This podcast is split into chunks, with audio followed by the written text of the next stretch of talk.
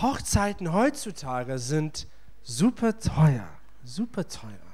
Eigentlich, ich habe heute äh, diese Woche ein bisschen Forschung gemacht und herausgefunden, dass die durchschnittliche deutsche Hochzeit 10.000 Euro kostet. Das finde ich eigentlich ein bisschen wenig, weil in meiner Erfahrung habe ich erlebt, dass manche Hochzeiten eigentlich viel mehr kosten. Und ähm, ich bin mir sicher, dass viele von den Neugehalten hier auch dazu das auch ähm, mit bestätigen können. Also Hochzeiten sind heutzutage teuer für normale Bürger, aber bei den Promis ist es noch weiterentwickelt. Also ich habe auch diese Woche von Kim Kardashian gelesen und ich wusste nicht, aber sie, ihre jetzige Ehe mit Kanye West ist ihre dritte Ehe. Das heißt, sie hat schon dreimal geheiratet, so drei Hochzeiten hinter sich. Und alle drei Hochzeiten zusammen haben 30 Millionen Dollar gekostet. Also 10 Millionen Dollar pro Hochzeit. Aber das ist nicht das teuerste, sondern ich habe auch diese Woche über den, die Hochzeit von dem Prinz von Abu Dhabi gelesen. Und ihr könnt ja schon so mal raten, wie viel das gekostet hat. Diese Hochzeit hat 100 Millionen Euro, 100 Millionen Euro, äh, Dollar gekostet. Und was es beinhaltet, unter anderem war ein 20.000 Sitz Stadion, der sich bauen lassen hat, also nur für die Hochzeit, und 20 mit Juwelen geschmückten Kamelen, die nur dafür da waren, um Geschenke für seine Braut zu tragen. Also schon eine luxuriöse Hochzeit. Also abgesehen von Diamanten geschmückten Kamelen, was ich so der Wahnsinn finde, ist wirklich krass.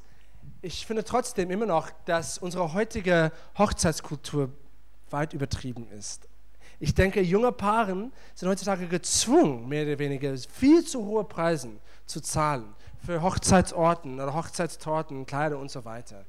Und wenn du aber denkst, dass dass alles die, die heutige Hochzeiten teuer sind. Warte mal. Weil es gibt noch eine Hochzeit oder ein Hochzeitsfest, besser gesagt, das so teuer sein wird, dass alle anderen Hochzeiten von unserer heutigen Kultur im Vergleich dazu wie Kindergeburtstagsfeier aussehen werden. Und eine gute Nachricht dabei ist, dass dieses Hochzeitsfest für alle offen ist. Die Einladung ist für jeder. Und wir entdecken mehr darüber zusammen heute Abend.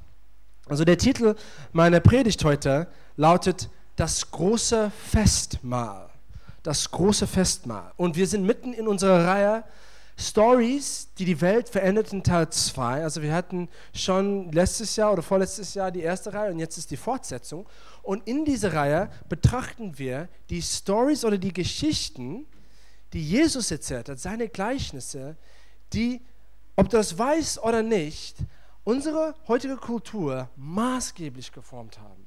Weil diese Geschichte, diese Geschichten haben Geschichte und deswegen auch unsere Kultur heutzutage verändert, wirklich verändert. Und heute sind wir bei Lukas 14, Vers 12 oder beziehungsweise Vers 15 bis 24 und wir betrachten das Gleichnis vom großen Fest. Und es beginnt ab Vers 15, aber ich lese schon ab Vers 12, das ist in Lukas 14. Lukas ist das dritte Buch des Neuen Testaments und du kannst da in deiner Bibel mitlesen für die ersten paar Versen, wenn du willst, weil die auf der Leinwand nicht stehen, sondern nur ab Vers 15 steht es auf der Leinwand. Aber ich lese mal vor. Wir sind da in diesem Gleichnis der Kontext ist, dass Jesus eingeladen wurde und gerade ist zum Mittagessen oder Abendessen bei einem Pharisäer zu Hause. Und das ist schon eine große Sache, eine Ehre. Und er isst und genießt das und dann redet, wie er das immer macht.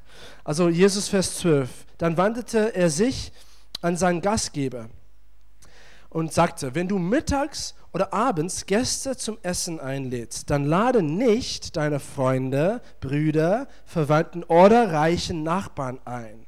Denn sie werden es dir vergelten können, indem sie dich ebenfalls einladen. Lade vielmehr aber die Armen, die Krüppel, die Gelähmten und die Blinden ein. Weil bei der Auferstehung der Gottesfürchtigen wird Gott dich belohnen. Oder andere Übersetzungen sagen, du wirst gesegnet werden. Und das ist wichtig, das zu merken. Du wirst gesegnet werden. weil du Menschen eingeladen hast, die es dir nicht vergelten konnten. Und dann fängt es ab Vers 15. Also ein Mann hört das und es steht da, als ein Mann, einer der Gäste, ein Pharisäer, der mit Jesus am Tisch saß, das hörte, rief er aus, gesegnet sind die, die am Festessen im Reich Gottes teilnehmen. Interessante Aussage. Und Jesus denkt, hm, das ist auch interessant. Und er antwortet mit einem Gleichnis. Vers 16. Jesus antwortete ihm mit folgendem Gleichnis. Ein Mann bereitete ein großes Fest vor und verschickte viele Einladungen. Als alles vorbereitet war, sandte er seinen Diener aus, der den Gästen sagen sollte, dass es Zeit war, zum Fest zu kommen. Aber sie, die Gäste, fingen alle an, Entschuldigungen vorzubringen. Einer sagte, er habe gerade ein Feld gekauft und wolle es nun begutachten. Er bat ihn deshalb zu entschuldigen. Ein anderer erklärte, dass er gerade fünf Paar Ochsen gekauft habe und sie prüfen wolle. Wieder ein anderer hatte gerade geheiratet und meinte, er könne deshalb nicht kommen. Der Diener kam zurück und berichtete seinem Herrn, was sie gesagt hatten. Da wurde der Herr zornig und sagte, geh hinaus auf die Straßen und Wege der Stadt und lade die Armen, die Krippe, die Lahm und die Blinden ein.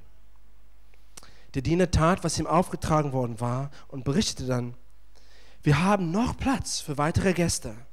Da sagte sein Herr, Geh hinaus auf die Landstraßen und hinter die Hecken und bitte jeden, den du findest, zu kommen, damit das Haus voll wird. Denn keine von denen, die ich zuerst eingeladen habe, soll auch nur das geringste von dem bekommen, was ich für sie vorbereitet hatte. Nun, es steckt viel in diesem Gleichnis. Und leider, ich wünsche mir so wäre, dass ich die Zeit hätte, das alles auszupacken. Aber leider habe ich nur Zeit, ein paar Punkte auszupacken, weil das ich mich ein bisschen einschränken würde, sonst wären wir hier bis Mitternacht. Ähm, aber es steckt viel in diesem Gleichnis und ich finde, dass wo man anfangen soll, ist eigentlich nicht im Gleichnis, sondern gleich davor. Deswegen habe hab ich die, die erste drei Verse gelesen und ich gehe dann noch dazu jetzt, um uns ein bisschen von dem Kontext zu geben. Also wie gesagt, Jesus ist da, ist beim Pharisäer zu Hause und er erklärt gerade seinen Gästen, dass die, die gesegnet werden, die, die, die wirklich ja, Gottes Weg gehen, sind die, die sich um die, um die Armen, um die Krüppel, um die Gelähmten, um die Blinden kümmern. Und es gibt einen Pharisäer dort, der das überhaupt nicht mag, als er das hört. Und er sagt, er will Jesus korrigieren. Und er sagt, gesegnet sind die, die am Gottes Festessen teilnehmen werden am Ende der Zeit. Und was er damit meint, ist, gesegnet sind nicht die, die um, um die Lahmen und die, und die, die Krüppel und die Armen sich kümmern, sondern gesegnet sind die Heiligen. Und damit, was er meint, ist, gesegnet sind wir. Wir, die, die Schriftgelehrten, wir werden eines Tages im Himmel sein, nicht die anderen. Gesegnet sind die Pharisäer, die die, die Christen oder die Sonntagschristen oder Samstagschristen oder die, die das christliche Wortschatz kennen oder die, die wissen, wie man ein gutes christliches Gesichtsausdruck so zeigt, wie auch immer das aussehen soll. Und darauf folgend erzählt Jesus dieses sehr gezielte Gleichnis. Und was er seinen Gästen uns damit sagen will, zuerst, ist das Gottesfestmahl am Ende der Zeit ganz anders aussehen wird als das, was wir uns vorstellen. Es werden andere Gäste da sein, als wir das erwarten. Es wird andere Sachen wertgeschätzt, andere Werte vorgehalten, als das, was wir denken gut ist. Es wird eine Überraschung sein. Und so ist es gut deswegen, dass wir das betrachten und auch dann tiefer rein in das Gleichnis gehen, weil es gibt hier viele Offenbarungen. Und ich möchte so kurz mal ganz am Anfang anfangen, so die vorherige Folie bitte. Ähm, und wir sehen da, dass Jesus erstmal über einen Mann gesprochen hat. Aber es, es ist wichtig, interessant, er sagt nichts weiteres über, dieses, über diesen Mann. Er sagt nur, dass er ein Mann ist. Wir wissen aber nichts weiteres über ihn. Aber wenn wir darüber nachdenken, können wir auch schon wissen, dass dieser Mann reich war. Er war reich, weil er ein großes Fest veranstaltet hat und zweitens, weil er Diener hatte. Ja? Also wer von euch hat Diener hier? Ja? Keiner von uns. Oder wenn, wenn du hier Diener hast, dann würde ich sagen, Bescheid, ich komme rüber zu dir zum äh, Mittagessen. Ähm, dieser Mann war schon reich. Ja? Und wenn wir wissen, dass er ein reicher Mann war, dann wissen wir auch wahrscheinlich, dass er für Gott steht. Weil wenn du die Gleichnisse Jesu liest, du siehst immer, dass die Reiche, es oft gibt einen reichen Mann in dem Gleichnis und dass er oft für Gott steht, weil Gott alles besitzt. Also ist ein Mann, der wahrscheinlich für Gott steht. Und zweitens, er veranstaltet ein Fest. Aber wieder, es steht da nur Fest. Nichts weiteres. Wir wissen nicht, was für ein Fest das ist. Aber wiederum, wenn wir denken, okay, was ist der Kontext? Jesus hat schon über das Fest am Ende der Zeit geredet, beziehungsweise sein Gast und dann Jesus auch. Und was für ein Fest das ist, ist ein Hochzeitsfest. Und das ist wichtig zu wissen. Weil zuerst, warum ein Hochzeitsfest? Jesus ist auf Erde gekommen und ist am Kreuz für unsere Sünden gestorben. Und aus am Kreuz gestorben jetzt, hat er es gemacht, sodass jeder von uns in eine Beziehung mit dem Vater kommen konnten. Und dann am Ende der Zeit, alle, die Jesus nachfolgen, und das sind die Christen, das sind nicht unbedingt die Kirchengänger oder die Sonntagschristen, die, die Jesus wirklich nachfolgen, für sie wird ein großes Fest vorbereitet. Und es wird sein wie ein Hochzeitsfest, wo Jesus, der Bräutigam, mit seiner Braut, seiner Nachfolger, die Kirche feiert. Also wir wissen, es ist ein Fest und es ist ein Hochzeitsfest. Und das ist auch wichtig, weil wenn es um ein Fest am Ende des Tages geht, im Gleichnis geht es dann auch um ein Hochzeitsfest, dann geht es auch im Gleichnis um ein Hochzeitsfest. Und das verleiht uns auch ein paar Perspektiven zu dem, was Jesus uns sagen möchte. Und zwar, das findet wahrscheinlich auf einem ländlichen Gebiet statt. Weil einer kauft ein Pferd, andere kauft fünf Ochsen. Das ist ja kein Stadtleben, ja, das ist so ländliche Region. Und in einer ländlichen Region, wenn jemand eine Hochzeit feiert, wenn es ein Hochzeitsfest gibt, dann weißt du schon, das ist eine sehr große Sache. Weil das ganze Dorf kommt zusammen und in der damaligen Kultur, in der damaligen Zeit, die feiern nicht für ein paar Stunden, wie wir das heute machen, auch nicht für einen Tag, wie wir das heute oder wie keiner von uns heute macht, sondern für mehrere Tage nacheinander. Die feiern und es ist eine große Sache.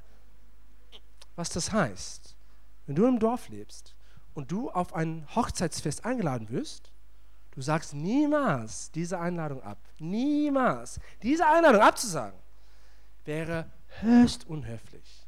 Keiner macht das, weil das ganze Dorf kommt zusammen und weiß, wenn du nicht da bist. So, es ist eine wichtige Sache. Und dabei wird Jesus uns auch sagen, dass sein Hochzeitsfest ist die wichtigste Sache. Das ist eine Einladung, die du nicht absagen wirst und ablehnen wirst. So, okay, wir fangen an in Vers 16. Die Einladungen werden verschickt zu diesem großen Fest.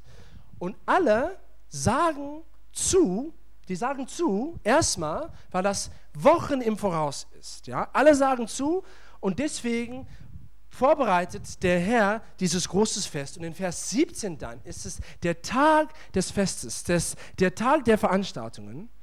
Und was passiert an dem Tag? An dem Tag die Gäste sind eingeladen.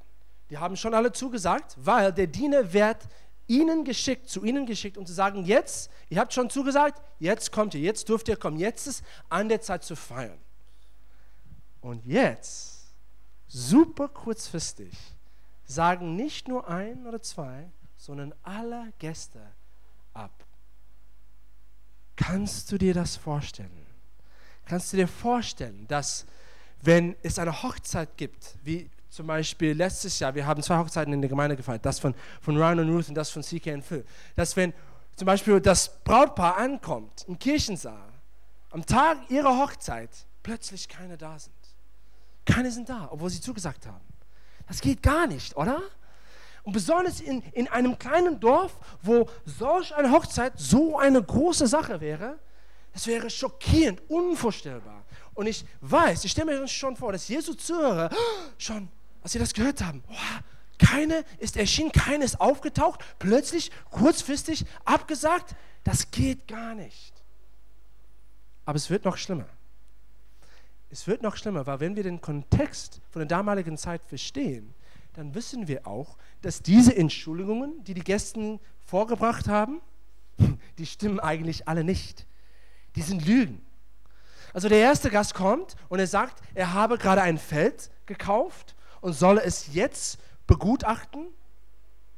Keiner macht das. Keiner, keiner kauft ein Feld, ohne zu wissen, was für ein Feld das ist, ohne das begutachtet zu haben und dann nur danach das prüft. Das macht keiner. Also heutzutage und davor. Also du prüfst das, was du dir anschaffst, vorher, nicht nachher. Das heißt, diesen Mann hat sicherlich bestimmt schon vorher sein Pferd begutachtet. Und jetzt wird er das nicht machen. Jetzt erzählt er einfach eine Lüge, weil er eine Entschuldigung einfach geben will. Das ist eine Lüge, stimmt nicht.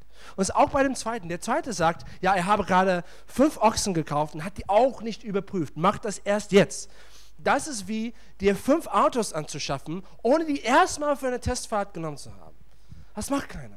Er, er lügt auch dem Herrn an. Er erzählt einfach irgendeine blöde äh, Entschuldigung, um einfach ja, davon wegzukommen. Das stimmt aber auch nicht.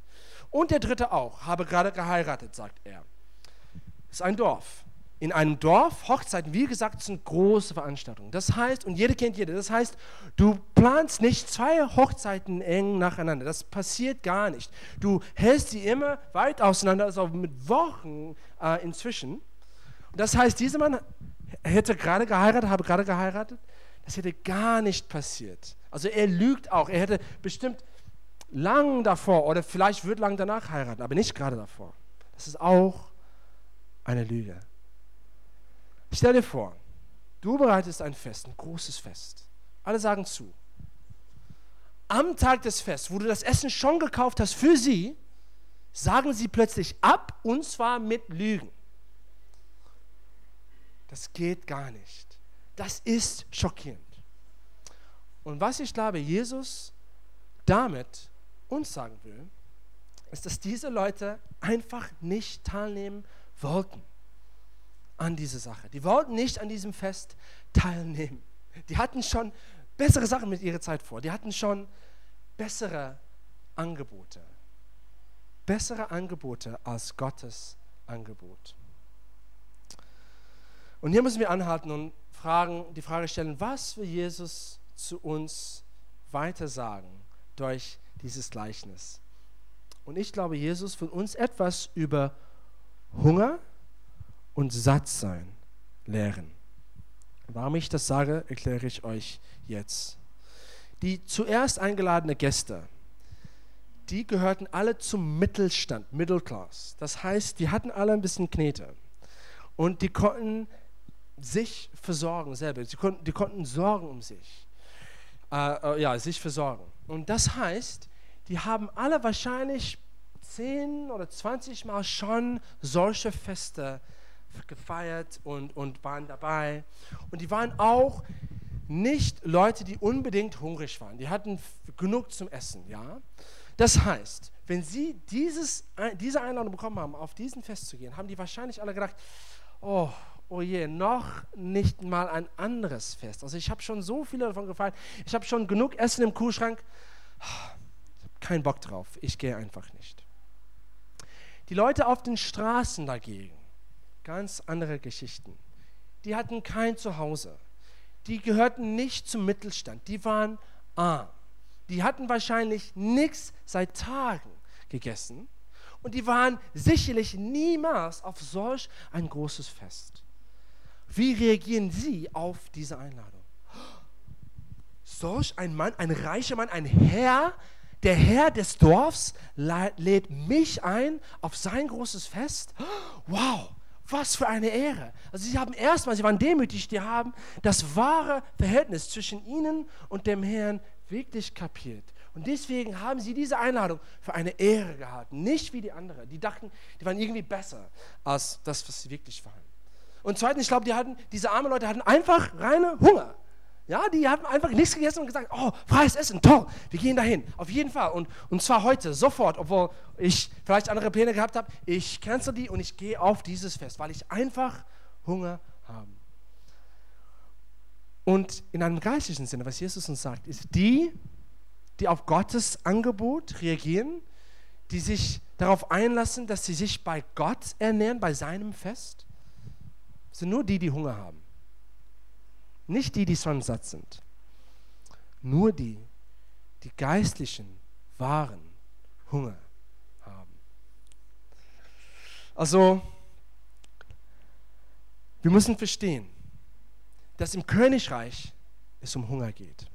Jesus erzählt in Matthäus 5, Vers 6, das ist Bergpredigt, also Jesu wichtige Lehre. Was sagt er? Eine der ersten Zeilen, die da geschrieben ist und was er sagt, ist, selig sind die, da hungert und durstet nach der Gerechtigkeit. Hast du Hunger nach Gott? Hast du wahren geistigen Hunger nach mehr? Bist du unzufrieden mit dem Status deines Lebens und willst du mehr von Gott? Weil wir müssen verstehen, es gibt einen reichlich vollen, bedeckten Tisch in der Himmelswelt und es wartet auf dich und es ist von Gott für dich vorbereitet. Und ich rede davon, von dem, was Jesus uns im Geist ermöglicht hat. Und das trifft zu für die, die noch keine Beziehung zu Jesus hat.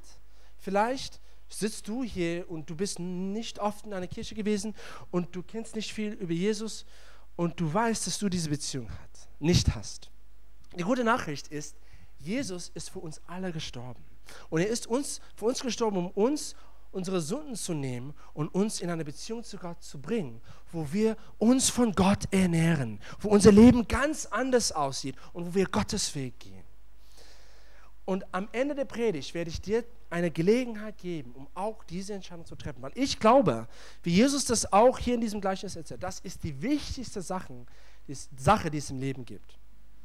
Aber wisst ihr was, Leute, Kirchengänger, Christen, dieses Gleichnis ist nicht nur für die, die keine, noch keine Beziehung zu Jesus haben, sondern auch für die, die schon eine Beziehung zu Jesus haben. Weil diese Einladung ist kontinuierlich. Jeden Tag gibt es was in der Himmelwelt für dich, was Gott für dich vorbereitet. Es gibt Kraft, es gibt Frieden, es gibt Freude, es gibt Heilung, es gibt Durchbruch, es gibt Sieg. Und ist es für dich da jeden Tag. Aber die Frage ist, hast du Hunger danach? Weil wenn du schon satt bist, wenn du schon zufrieden bist, wenn du dich aus anderen Quellen ernährst, ist es nicht nur, dass du nichts davon bekommst, sondern auch, du schätzt die Einladung an sich eigentlich nicht wert. Weg damit. Du wirfst diese Einladung in den Mülleimer, weil du das nicht wertschätzt, weil du schon andere Prioritäten hast im Leben. Ich bin davon herausgefordert. Und ich glaube, das ist, was Jesus uns sagen möchte. Was für einen Hunger hast du? Also was ist wahrer Hunger? Johannes 4, Vers 34, wieder Jesus. Er spricht und er sagt, meine Speise ist es. Meine Speise ist die, also Speise, Ernährung, Essen, die, dass ich tue den Willen dessen, der mich gesandt hat und dass ich sein Werk vollende das wahre Festmahl. Wir reden hier nicht vom natürlichen Essen. Das wahre Festmahl, was Jesus uns sagt, wahre Speise, ist Gottes Willen zu tun. Es ist Gehorsam.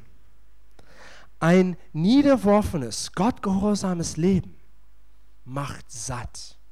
Es ist die beste Nahrung, die du bekommen kannst. Wenn du aufhörst, zu dir alles andere zu nehmen und du anfängst wirklich Gottes Zeug zu dir zu nehmen und dich von Gott zu ernähren. Weil er hat Essen für deinen Geist, Essen, das dich wirklich satt macht. Jesus verspricht, dass jeder, der zu ihm kommt und von ihm was zu trinken bekommt, wird nie wieder Durst haben. Es macht uns satt. Aber die Spannung dazu ist, um dieses sättigendes Essen zu bekommen, ist geheimnisvoll. Wir müssen hungrig sein. Um, um satt zu werden, müssen wir immer, immer ständig hungrig sein und Gott nach mehr fragen. Mehr und mehr. Und das sieht aus, wie gesagt, wie Gehorsam. Und was das ist, ist es ständig an Gottes Seite zu sein. Ständig bei ihm sein zu wollen. Sein zu wollen, dort, wo er ist. Zu tun das, was er tut. Zu sein, wo er ist. Und niemals weg von seiner Seite zu sein. Und wenn du das hast, wenn du das schaffst in deinem Leben, ständig in Kontakt mit Gott zu sein, dann bekommst du zwei Sachen. Erstmal, du wirst still. Du wirst, du lebst in Frieden. Du wirst zentriert. Du bist nicht im Stress, nicht ständig auf der Suche nach, nach das nächste Ding, das, das dein, dein Seele sättigen wird, aber das doch nicht sättigt. Du bist nicht überall, aber nirgendwo, sondern zentriert. Und zweitens, obwohl du zentriert bist in Frieden, bist du immer auf ein Abenteuer. Weil dort zu sein, wo Gott ist, das heißt, du erlebst die coolsten Sachen und du hast die tollsten Geschichten zu erzählen. Das ist das beste Leben, das es gibt. Also meine Frage für dich, wie ist es bei dir? Bist du schon satt von all dem, was du zu dir nimmst? Von dem, was du konsumierst? In Hosea 2, Vers 7 es steht, Israel sagt Folgendes, und das ist Israel, das, das Gott nicht mehr nachfolgt. Die sagen, es lohnt sich, bei meinen Liebhabern zu bleiben, denn sie geben mir, was ich brauche. Nur natürliches Zeug, Brot, Wasser, Wolle, Flachs, Öl, Wein. Sagst du, wie die zuerst eingeladenen Gäste, ich habe schon alles, was ich brauche. Mein, mein Geldbeutel versorgt mich. Ich habe genug zu essen, ich habe eine Wohnung, ein Dach über meinem Kopf, meine Unterhaltung und dieser Geldbeutel gibt mir alles, was ich brauche. Nun, verstehe mich nicht falsch, ja, es ist, wir brauchen alle Essen, ja, sonst, sonst würden wir verhungern und wir brauchen alle ein Dach über, über unserem Kopf und Unterhaltung ist auch super, ich liebe auch Unterhaltung. Aber wenn unser Leben da aufhört, dann haben wir ein oberflächliches Leben und das ist nicht das Reich Gottes, ihr Lieben. Das ist nicht das, was Gott für uns will. Gott will viel mehr. Und Gott will, dass wir uns danach hungert. Wieder zu Matthäus 5, Vers 6 zu, geben, zu gehen.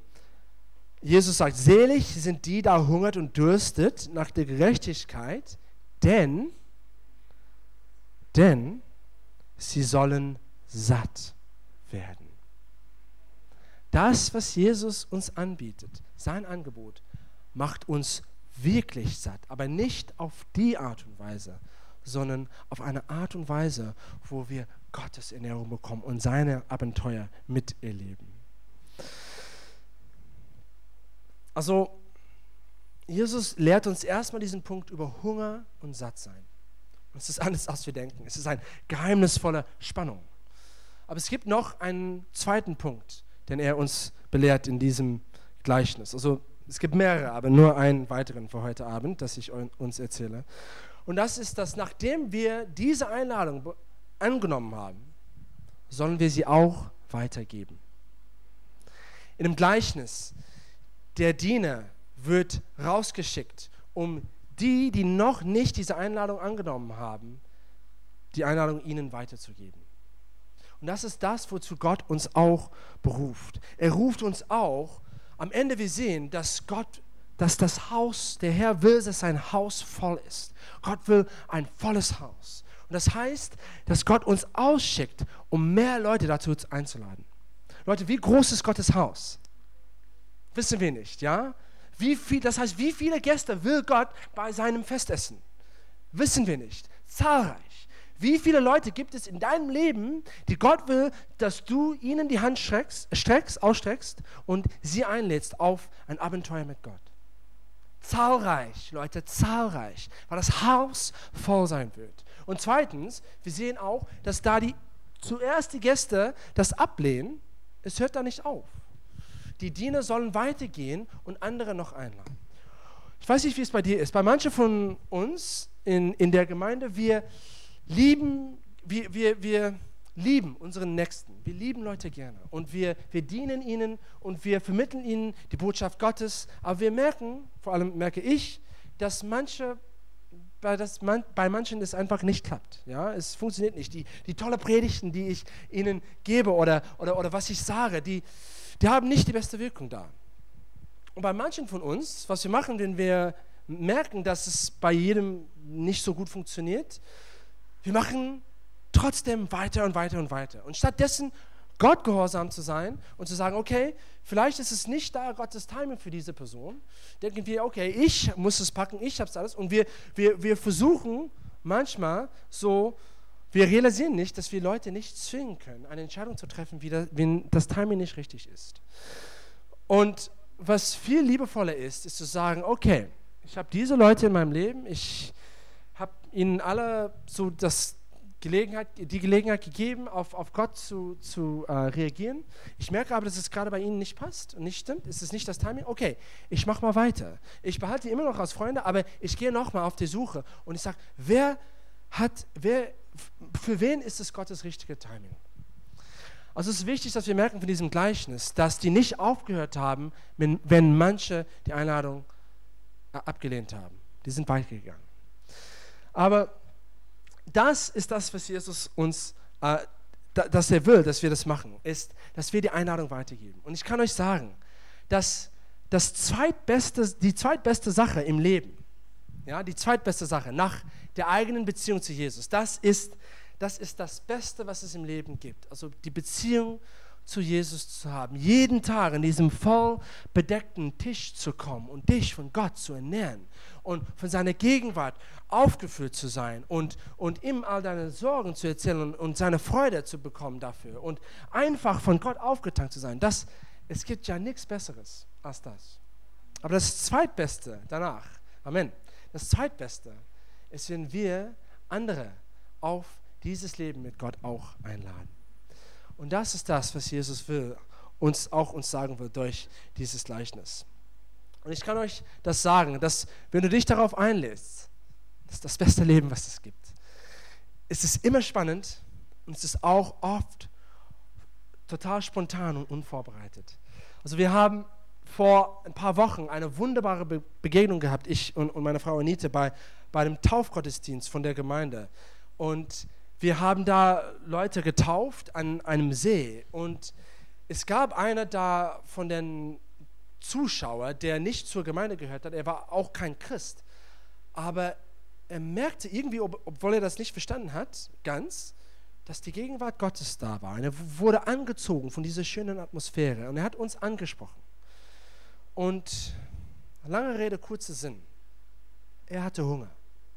Wir haben mit ihm geredet und an einem Tag ging er von neugierig bis gerettet bis zweimal getauft. An einem Tag. Also er hat sein Leben Jesus gegeben, wurde dann schließlich im Wasser getauft und dann noch im Geist getauft.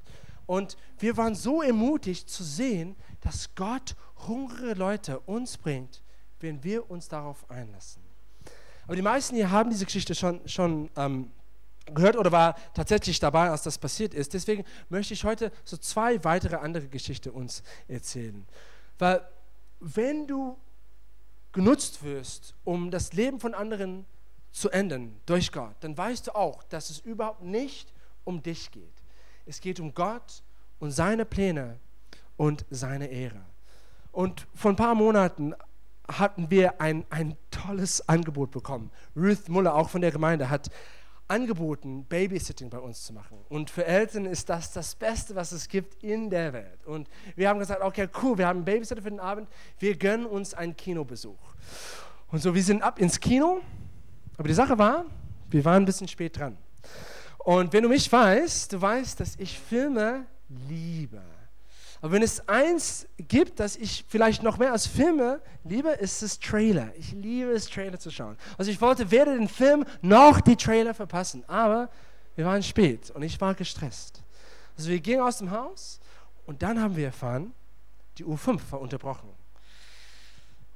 Mein Stresspegel ist so gestiegen. Und ehrlich gesagt, innerlich, ich bin total ausgeflippt. Also ich konnte das nicht mehr aushalten. Also mussten ein Taxi nehmen aber ich wusste auch, wir verpassen den Start des Films, es, es, wird schlimm sein. Und ich war überhaupt nicht gut drauf. Ich war in einem schlechten, überhaupt nicht in einem geistigen Zustand. Aber jedoch sind wir in den Taxi eingestiegen und war voll gestresst. Ich habe mit Anita geschritten und ja, es war schlimm. Und dabei aber kamen wir ins Gespräch mit dem Taxifahrer.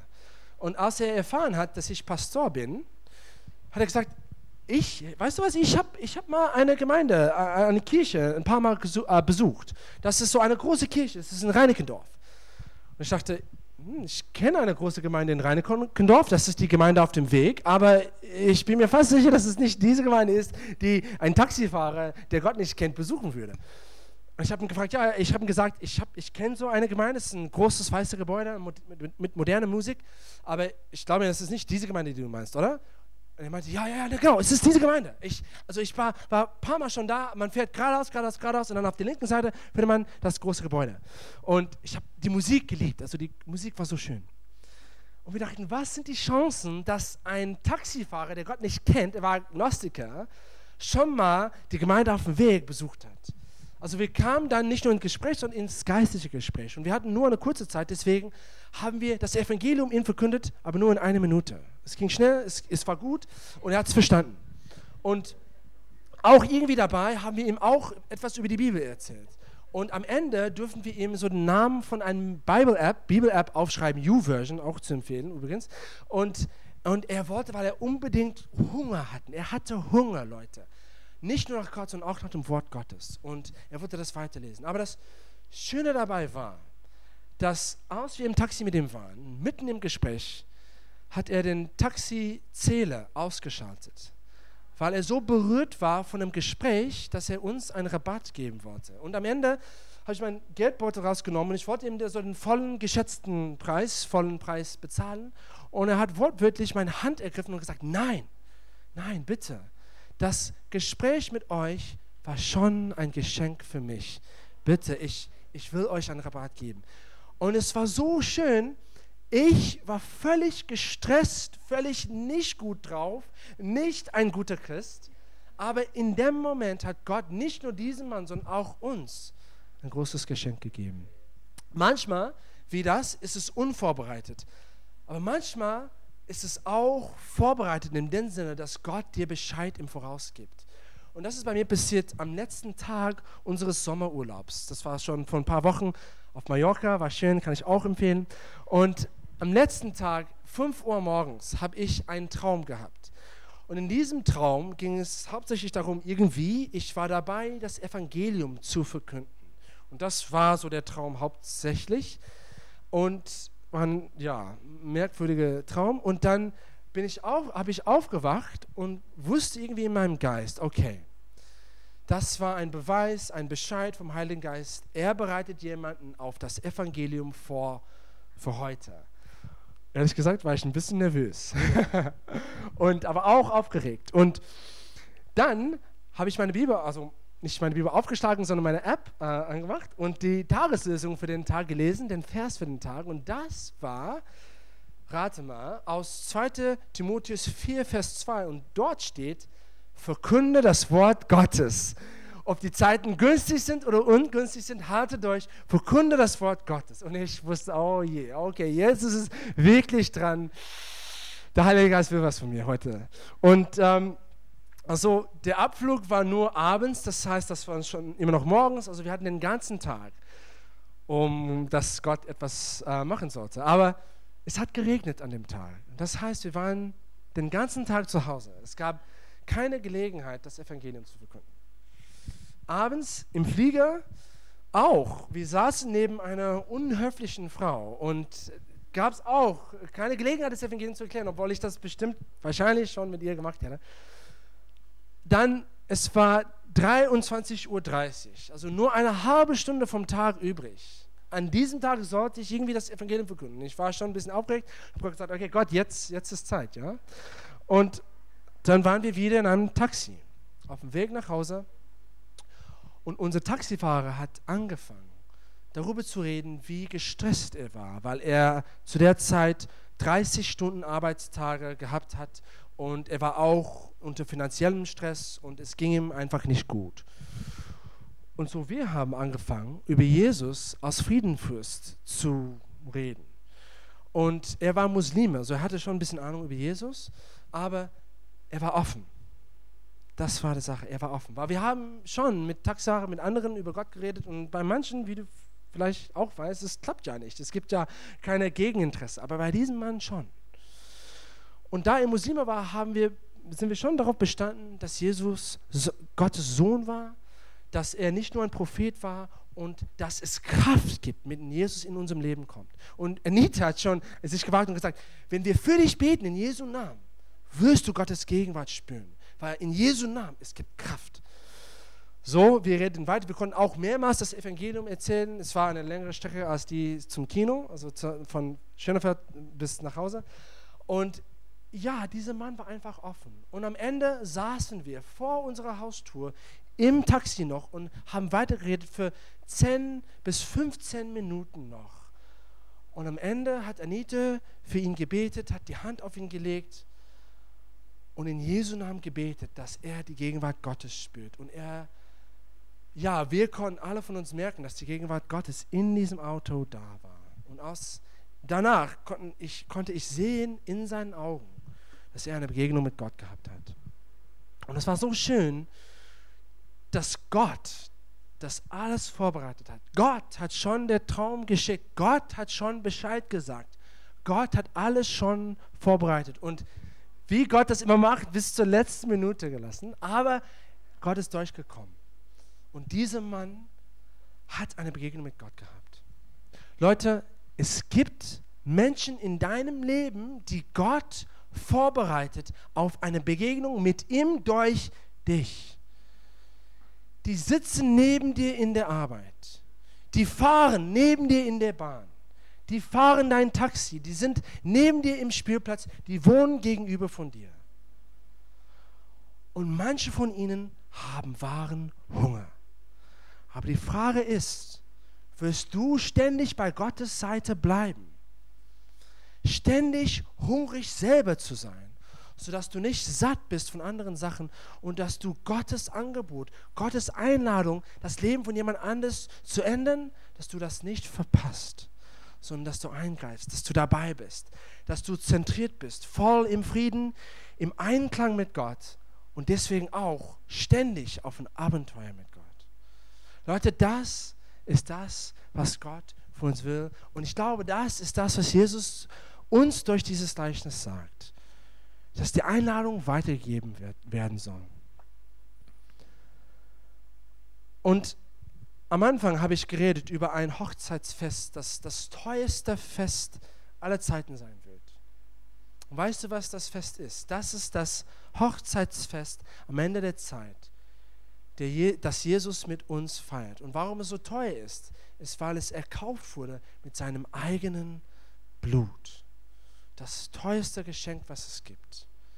Und vielleicht sitzt du hier heute Abend und du weißt, du hast niemals auf diese Einladung überhaupt reagiert, Jesus dein Herrn zu machen. Und ich möchte jetzt für dich beten, wenn das du bist. Wenn du weißt, dass Gott gerade in deinem Herzen wirkt und du reagieren sollst auf diese Einladung dann lass uns zusammen beten. Hauptsächlich werde ich beten, dass du Jesus dein Leben, die Kontrolle deines Lebens übergeben wirst. Und du kannst einfach in deinen eigenen Worten beten oder auch nach mir beten, wenn ich das vorbete. Also lass uns beten. Jesus, ich weiß und ich glaube, dass du am Kreuz für mich gestorben bist. Und Jesus, heute möchte ich dein Angebot im Anspruch nehmen. Ich möchte mein altes Leben hinter mir lassen, davon kehren und ein Leben mit dir führen. Jesus, ich bitte dich, dass du mir meine Sünden vergibst. Und Jesus, ich gebe dir mein Leben. Ich übergebe dir die Kontrolle meines Lebens. Ich entscheide mich jetzt, für dich zu leben. Du bist mein Herr und ich gehorche dir. Komm in mein Leben. In deinen Namen bete ich. Amen. Und ich würde, dass wir weiter in diese Atmosphäre bleiben. Ich möchte eigentlich für die beten, die schon diese Einladung bekommen haben und schon eine Beziehung mit Jesus haben, aber die merken irgendwie, dass sie mehr, mehr von Gott wollen. Wenn du nicht zufrieden mit deinem Leben bist, will ich auch für dich beten. Und ich möchte, dass wir alle, alle von uns, lass uns alle aufstehen. Lass uns aufstehen, auf Jesus konzentrieren Jetzt ist deine Zeit, wirklich etwas vom Tisch zu bekommen. Etwas von Gott zu bekommen. Seine Nahrung, sein Essen für dich. Jesus, ich bete, dass du uns etwas von deinem Geist gibst. Jesus, wir strecken dir unsere Hände aus. Und Jesus, wir sagen, dass wir mehr wollen. Wir wollen nicht voll von anderen Sachen in unserem Leben sein. Wir wollen nicht voll von anderen Quellen uns ernähren durch andere Sachen. Jesus, wir wollen dein Leben, der, das durch uns fließt, deine Kraft, die durch uns fließt. Jesus, wir wollen erstmal eine wahre, lebendige Begegnung mit dir jeden Tag haben. Jesus, wir beten, dass du uns hilfst, erstmal jeden Tag zu dir zu kommen, nicht zu anderen Quellen zu geben, zu gehen und uns von dir zu ernähren. Jesus, wir wollen voll von dir sein. Wir wollen satt. Wir wollen deine Kraft in uns haben. Und Jesus, wir bitten dich darum. Wir bitten dich, dass du uns darum hilfst, dabei. Und zweitens, Jesus, wir beten, dass du uns auch hilfst, das weiterzugeben. Wir beten, Jesus, dass du uns hilfst, ständig auf Abenteuer mit dir zu sein. Ständig dort zu, dein, zu sein, an deiner Seite, dort, wo du bist. Jesus, wir wollen nichts verpassen von dem, was du für uns vorbereitest, Jesus. Die Begegnungen, die du für uns hast, auf der Arbeit, zu Hause mit unseren Nachbarn, auf dem Spielplatz, in der Bahn, wo auch immer, in der Gemeinde auch. Jesus, wir wollen es nicht verpassen sondern wir wollen gehorsam sein. Und Jesus, jetzt, wir sagen dir, dass wir gehorsam sind, wir dir gehorchen. Hilfe uns dabei, Jesus, auf ein neues Ebene zu gehen in unserem Leben. Wir kehren weg von unserem alten Leben, Jesus, und wir gehen mit dir. Hilfe uns dabei. In deinem Namen. Amen. Amen.